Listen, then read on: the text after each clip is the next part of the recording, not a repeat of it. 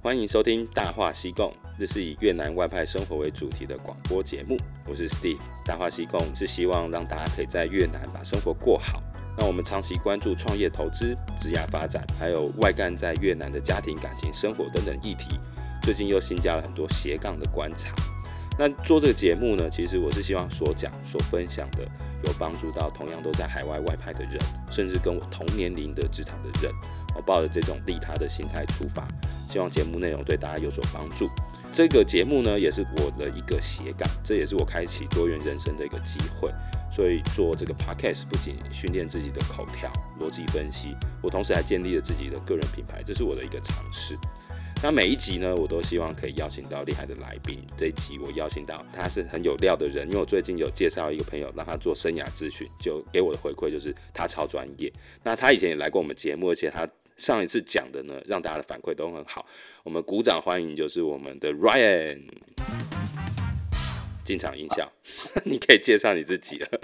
Hello，呃，各位大话西贡的听众们，大家好，我是 Ryan。谢谢 Steve 又再次邀请我上这一个节目。我也很希望说，啊、透过自己过往的一些经验，然后给未来想要前往海外，或者是说正在海外工作的工作者呢，一些建议。希望说今天的节目呢，让你们都有所回馈。哎，谢谢 Ryan。我们先从几个故事开始啊，你知道开头就讲故事会比较吸引人。最近有做一些案子的咨询，你也有嘛？因为我也介绍一个朋友去问你，来找我的有年轻的，有三十几岁，也有大于三十几岁都有。但今天我们可以先把它放在就是刚到越南的小白，刚进越南的这个外派人，他到底该怎么想、怎么做？那我遇到的这个个案本身是文组出发的，透过储备干部的专案来到越南，但结果没有照他原本储备干部的安排进入到比较行政这一块，反而去了生产现场，那就造成他很多的不适应。这个不适应呢，会有好几个特征，第一个就是他对工作的工具不上手。没有办法快速进入，再来对整个沟通环境哦，工作内容与相关联的同事沟通表达，都觉得有些困难，还有掌握都有一些难度了，所以才会衍生出来这一集。就是我回想我当初进社会的时候，是不是也有职场适应的困难，在各个方面。所以今天找 Ryan 来聊一下，Ryan，你有没有回想你最开始外派海外的时候，第一份工作你有没有遇到什么困难？其实有几个部分可以分享啊，哈，我我先讲一下，就是。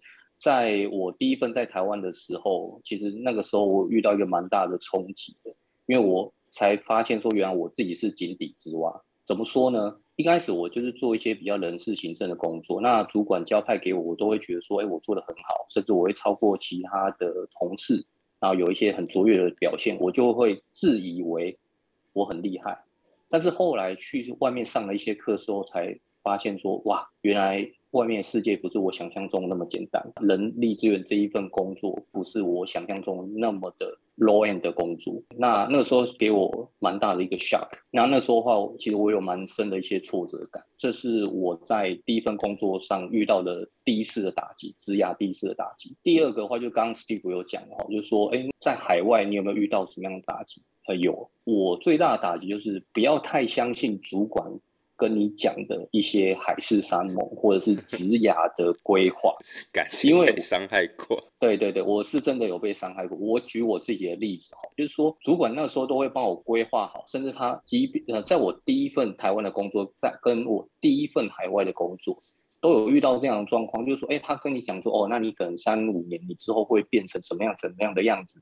或者是我下一步会帮你去调到哪里，或者是干嘛干嘛，然后我相信你会在这个公司很有前景跟发展。我觉得他们的出发点都是好的，当时我也百分之百的相信他们，说我一定会按照他们的这个计划，成为未来这样的一个自己。但是呢，这两次在台湾跟海外都让我不能说很失望，就是说最后都没有达到当初他们所讲的那些东西，也就是说最后这些东西都没有实现。所以的话就会让我觉得很挫折，说，哎，那我好像过度相信人性，所以的话就是变成说，哎，那我以后的话就可能主管讲话，我可能就听听一半，或者是我就会逆向思考说，如果你要让他按照原本的这个计划去规划的话，那我要做到怎么样的一些能力跟条件，让他不得不这样去做。我觉得后来是让我有这样的想法。如果你一直都按着他们的一些规划去做执行的话，它有可能随时说变就变。所以的话，我觉得还是要去让你自己的优势，然后让你的这些天赋在这个位置上面去做一个发挥，我觉得才会真的按照你的职涯路径去规划，这样才可以去有一个巴格宁跑去要你想要的东西。这是我一些打击的成长这样子。我觉得每个人的历程都会走过你这一块，因为核心来讲，跟我受到打击也一样，第一次打击是对自己的认识，发现。自己没有自己想象那么厉害。第二个是对职场的真实世界的认识，也就是说，什么海誓山盟那个都不一定，因为有时候主管换的比你还快哦，所以我也遇过都是这样。你觉得你不错，你的主管也觉得他不错，结果他比你还要早被干掉。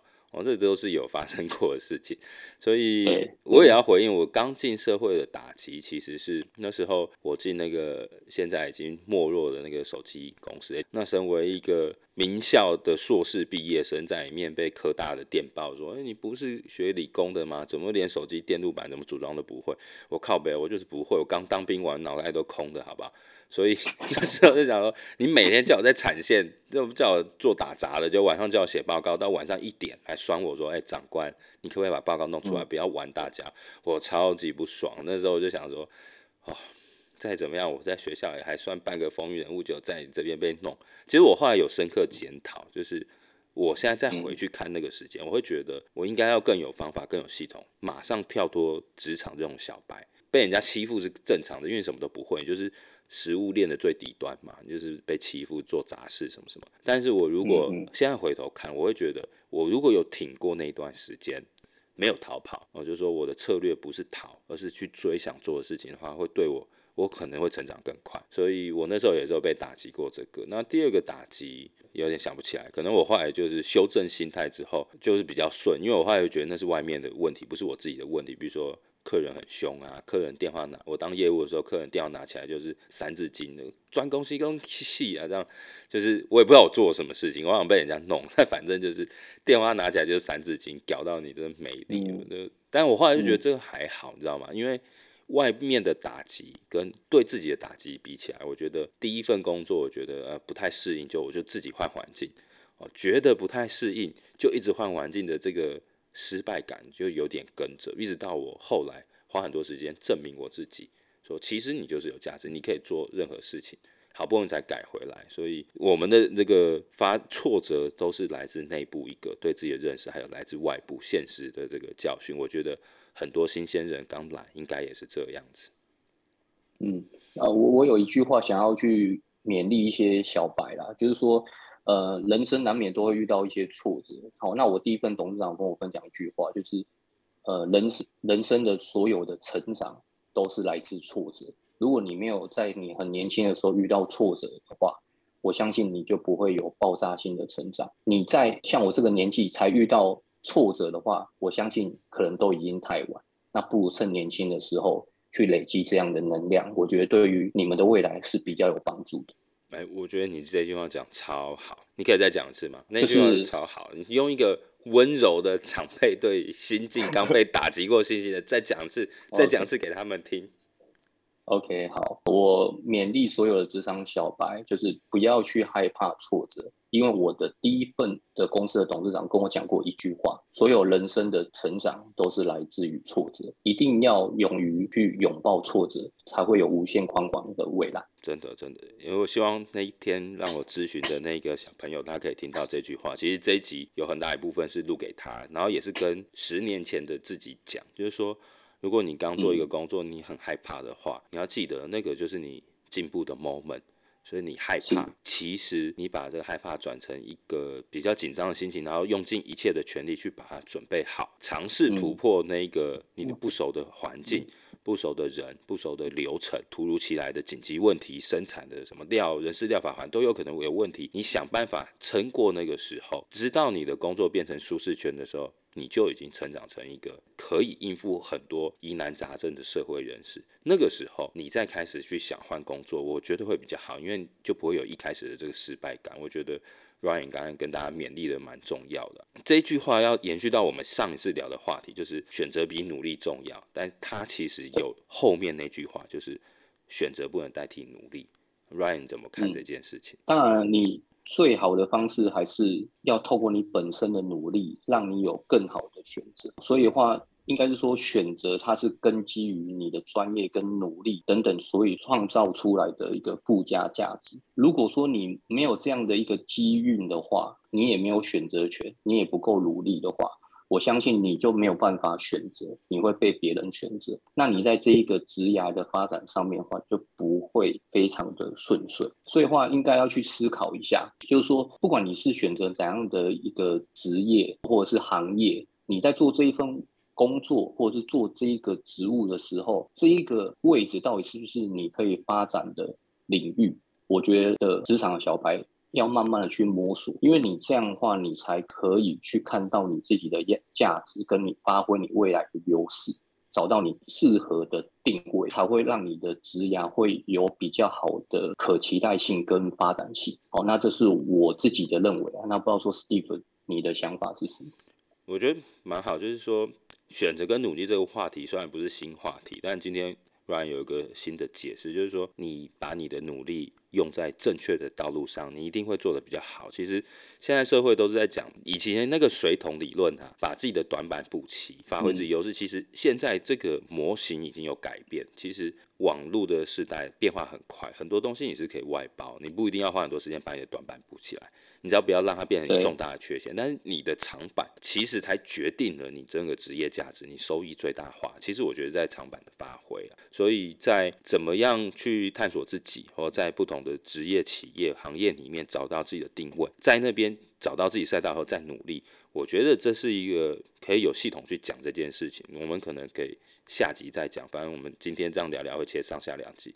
我们先把一开始。给职场小白的一个三观先讲完好了，就是选择比努力重要，但是选择不能代替努力。刚才 Ryan 有讲，嗯、第二个我们来讲就是怎么样叫好好做人，什么叫好好做事，就是对做人做事、嗯、，Ryan 你有没有什么心得？我觉得职场小白一定会去思考说，我到底要做事，要很认真的做事，让主管看到我的表现呢，还是我要去去看有一些人他是会比较。不能说逢迎拍嘛，应该是说他向上管理非常好。我去钻研这样的技巧就好，然后我去忽略我的做事的本质呢？就我的观察而言呢、就是说，如果你的未来要非常的有发展性的话，长期平均而言的话，应该是做人要六十趴，做事的话要四十趴。但是职场的小白的话，应该是做事要比较重要，因为你不太可能一开始你的做人的 social skill 非常的好，那个是比较少数的。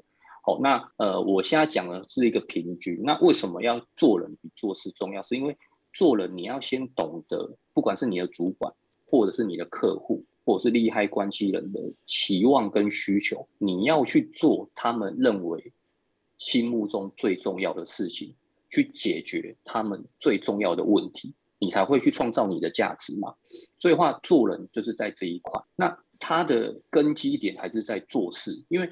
你要去解决他们的问题，或是你听得懂他们的需求，然后满足他们的期望，那你要足够的专业，不管是在硬实力或软实力。所以整体的职业评估的话，应该是这样。但是新进的小白的话，你还是要先累积你的做事的能力，要不然的话，以后你再会做人的话，你没有做事，可能还是会有一些发展，但是发展的话不会比较顺遂。那这是呃我个人的体会。我也觉得做人做事这件事啊，就以前常听爸妈讲哪一个重要，然后做人比较重要。其实两件事情，它算是一个，我们可以用公式来解，它算是十分乘十分变成一百分。你要是两个都是十分，就是一百分。但是随着年龄的增长，你在越高阶的时候，你需要用。人际关系还有观察别人的去解决一件问题的比例会提高。那你在越基层的时候，你面对的都是比较固定的流程，所以做事那时候的比例就比较高。所以这两件事都重要，对啊。只是我也有一个感觉，当然好像说常常在应酬啊，培养客户感情什么什么，那个是业务这个业态，他很需要，就是你必须常常出现在那个人前面，让他相信你。其实做人的他。尤其在很多行业可以成功，做人的那个核心其实是别人对你的信任感，哦，所以做人在累积这件事，倒不一定说你一定要跟人家 吃饭喝酒聊八卦，倒不一定，因为真正在做事，他会不会想到你？其实是做人里面那个信任感。那信任感也有一个公式，嗯、我们一样丢到之后来讲，它是一个很重要。我在高阶发现累怎么累积信任感很重要一件事情。然后做事这件事情是，你必须在你那个行业啊，就是什么时候该出来什么结果要很确定，什么时候要出一个报告，什么时候要出一个改善计划，什么时候要填完所有上级要求的会诊资料，这就是最基本。你这个做不好，你再会做人，大家也觉得他在帮你擦屁股。这个应该就是职场小白。选择努力的第二点就是做人做事。那第三个有一个心态啊，就是说，我遇到我现在这个环境不太好的时候，哦，就像我前面讲分享的咨询状，他有一些挫折的时候，我觉得我给他一个一一个一句说法，我觉得这件事你可以听看，就是说，所有的事情就是你要追不要逃。就像我一开始有点害怕，我在产线做那个 PE。哦，协助 P N 像像个 P N 这样解决 issue 的工作，我就有点怕，每天都有点怕去上班。我后来回头再看，其实我也不会讨厌那个环境。我觉得我要是能够克服的话，我应该更早就会更成功。所以要追不要逃这件事情啊，有没有什么经验可以来讲看看？我觉得哈，就是你选择了逃避之后，再遇到同样或是类似的事情的话，你的一开始还是会有逃避的心态。那不如就是像打棒球一样，直球去对决它。但是呢，就是我自己的一个心得啦，就是说像呃，Steve 有讲到嘛，你不会游泳，你去任何的一个池子的话，你都是不会游。所以的话，你应该要想办法去克服你现在的困境。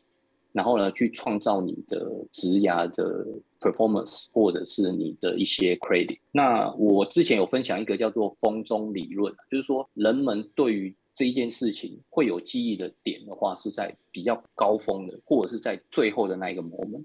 所以话，如果你要这个职场小白要在别人的心目中有比较好的印象的话，当然就是一定要在最高峰的时候去转换工作。或者是你在最后的这个 moment 收尾的时候收收得很好，那你再去做转换。那如果你都是因为逃避而去做转换的话，因为我相信啊，外派这个圈子其实也不大，久而久之大家都会探听的。那我觉得这对于职场，就外派的人员，不管是外派或是在任何地方上班，都不是一个非常好的帮助。好，那所以我很。认同 Steve 的这个提问，就是说不要因为不满意，或者是说你没有信心就去换工作。然后呢，但是呢，你再去做那些工作的时候，你要去做有意义的工作。什么叫做有意义的工作？第一个话就是能够去提升个人的专业能力。那可能职场的小白会说，哎，那我一开始做那种可能比较打杂 routine 的工作，那怎么会去提升我专业能力呢？还是会的，只是说你要用怎么样的一个出发点去。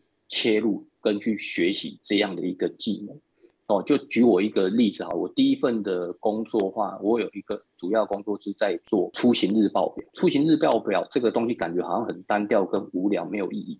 但是你在过程中，你就会去发觉说，哎，哪一些主管或同事他都有特殊的请假的方式，或者是一些特殊的出缺勤的一些规则。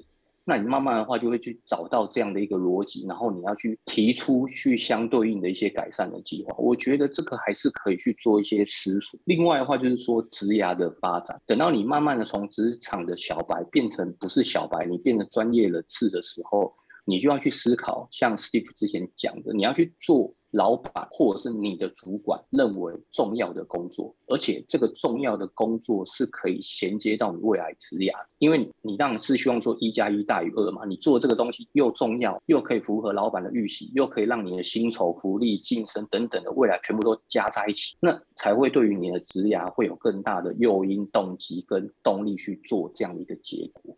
所以话，这个话是我自己的一个呃心得啦，对，那分享给大家。我要帮大家说一句，这就是真知灼见。大家要记得，有工作问题可以问我，也可以问 Ryan，就是我们两个常常互相问对方，就是说，哎、你怎么看这个问题？这是这算是在职场上很难得的交到不错的朋友。回头最后来讲，是要追不要逃，或者说到底怎么看这个工作？你什么时候要转换？也分享一个方法，就是我会等到我把这个工做真的摸透了。举例来说，我们所有人出社会的时候都是在一个局里面。所谓局啊，这个局势就是人跟资源之间的关系。所以假设你看你今天的工作。嗯，比如说是生管好了嘛，鞋厂、成衣厂、家具厂都有生管。其实生管在做什么？你如果看透它的本质，你又把这个游戏规则玩懂，你就可以不是逃，你是去想下一个你更想要。像我来看，我觉得生管的本质，它其实就是最佳化。就是在很多资源限制下面的时候，嗯、你排出一个排程，或是你排出一个计划，它其实就是最佳化。所以你必须把很多条件搞清楚，限制条件在哪，给出一个大家可以的接受的结果。所以，假设你把一个工作的本质看清楚，好像 Ryan 刚才讲的，做这个出缺勤表啊，它其实是它可以解释成是众人的情绪，他需要平复的这个模式，就是说我是工作很久了嘛，所以我需要休假来平复一下情绪，说不一定大家的出缺勤是跟他工作累积的情绪有关，所以你在做的呢，是让大家的情绪不要累积到爆掉。如果你可以看透某件事情的本质。然后找出自己对应它的方法，把这个游戏条件玩清楚，你等于就把这个职位摸熟。所以要跟大家讲，要观察到这样，要给自己一点时间，就是说不要把自己逼太紧，因为要有人教你游戏规则，你也要花时间，就像你玩游戏一样，你要花时间才会变熟，才会破关嘛。所以给自己一点时间，让自己。看透这一份工作的本质，它的资源是什么以后，你再去眼光往下一个看，你就不会有这种逃走的挫败感。这其实是跟大家分享的。其实从一开始个案到现在，我们总共讲的三关，第一个就是选择比努力重要，在对的地方发挥你的长处，但是。选择不能代替努力，选择不能代替努力，我们就接到工作是要追不要逃，所以又讲到看穿你原本这个工作的本质。哦，那刚才 Ryan 也分享了他几个做法。第三个就是做人做事这件事情，当然是依照你现在不同的阶级，你会发现说职涯的规划，在你是小白，或你下一个阶段你是独当一面，接下来你变成一个高手，最后上面变一个顶级玩家，他需要的能力是不同。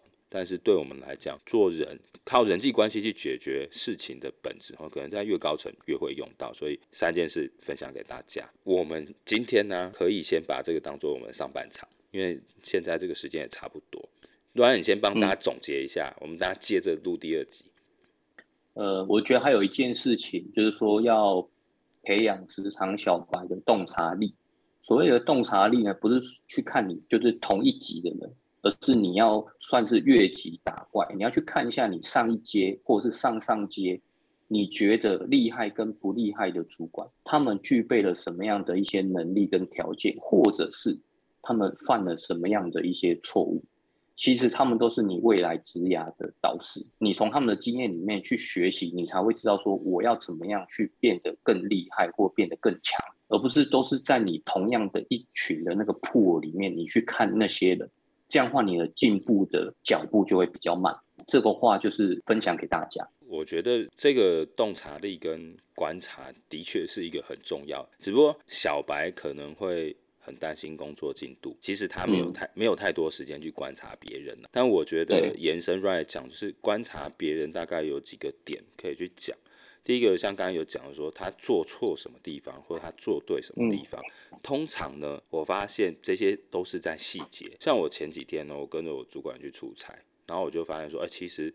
今天在讨论的议题呢，是一个很简单的食宿啊、伙食啊、住宿的问题。但我的主管他就是非常有耐心的鼓励那个在做伙食跟这个食宿问题的人，就说：“你今天这么多丰富，那你应该可以帮助到大家很多。”尽管那个真的是一个很基础的事情，我就发现说我这个主管他很落实，就是。鼓励别人、鼓励团队的这个行为模式，我发现我后来很多管理行为都跟他很像，就是大部分的大事小事，我都会先称赞我的同仁，然后后面要数落他的，我可能就是用那个三明治的方式，先先讲别人的好的鼓励，对，然后再讲他不好可以改进，然后再讲一些说他未来可以做更好的地方。但是我发现我这个行为应该是跟我这个主管学到的，这个就是一个观察，就是哎，他怎么带团队，因为他也是这样对我，我也是有样学样去对。我后面的后辈或带的人，所以我觉得 Ryan 讲的观察力真的很重要，而且你会不自觉的去模仿你主管的行为，就像我们有可能会重复父母的 pattern 是一样的事情。Ryan，你有没有看到什么很不好的，然后你觉得你从这边观察到，你就改掉？其实蛮多的嘛，就是说在职场上，你都会听到有些人就是只会讲干话不做事啊，或者是说在最重要的一个 moment，他就是把所有的过啊，或者是有一些责任啊，就推就是推给你啊，然后就感觉他好像自己都没有什么样的事情嘛。我觉得他就是没有肩膀嘛。那那我觉得也没有关系，就是说我看到的这些人就是职场的百态。当然，你当下这个 moment 一定会觉得很挫折，然后很受伤，或者是你就不相信人性。但是你要换个角度，就是说，如果你可以把这一件事情你把它解决掉了，那你又自己往上 upgrade 一阶了。那还有就是说，你以后看的事情的格局，或者是你看的事情的角度就会不一样。甚至的话，这又有点像是打疫苗嘛。你你这个就是你这个疫苗，你打下去之后，你以后就有这个抗体，那你之后的话，在职涯的发展上面就会比较顺遂。所以我还是会勉励啊，小白，就是说你你还是要去。面对事情要用比较正向，或者是说比较是让你可以持续向前的一个动力的一个方式去做，而不是一直去看到不好的那一面。那这样的话会比较好。对，嗯，哦，对啊，就像你前面有讲，就是说你遇到那个主管跟你做 promise 就没有兑现的这件事，你后来就把它内化成哦，就是你用你的成绩、你的成就去倒逼人家该给你的，而不是。人家给你的，你就等着他来，所以我觉得这也是把观察还有学到经验内化成自己的一个逻辑，我觉得这也是蛮好的。但最后我们还是要工商广告一下，就是大话西贡不止我或是 Ryan，好，我们都有在帮别人做一些生涯咨询的。目前我的部分都是不收费，你知道，请我喝咖啡或吃饭。我们会针对你现在职场发生的问题跟你聊聊。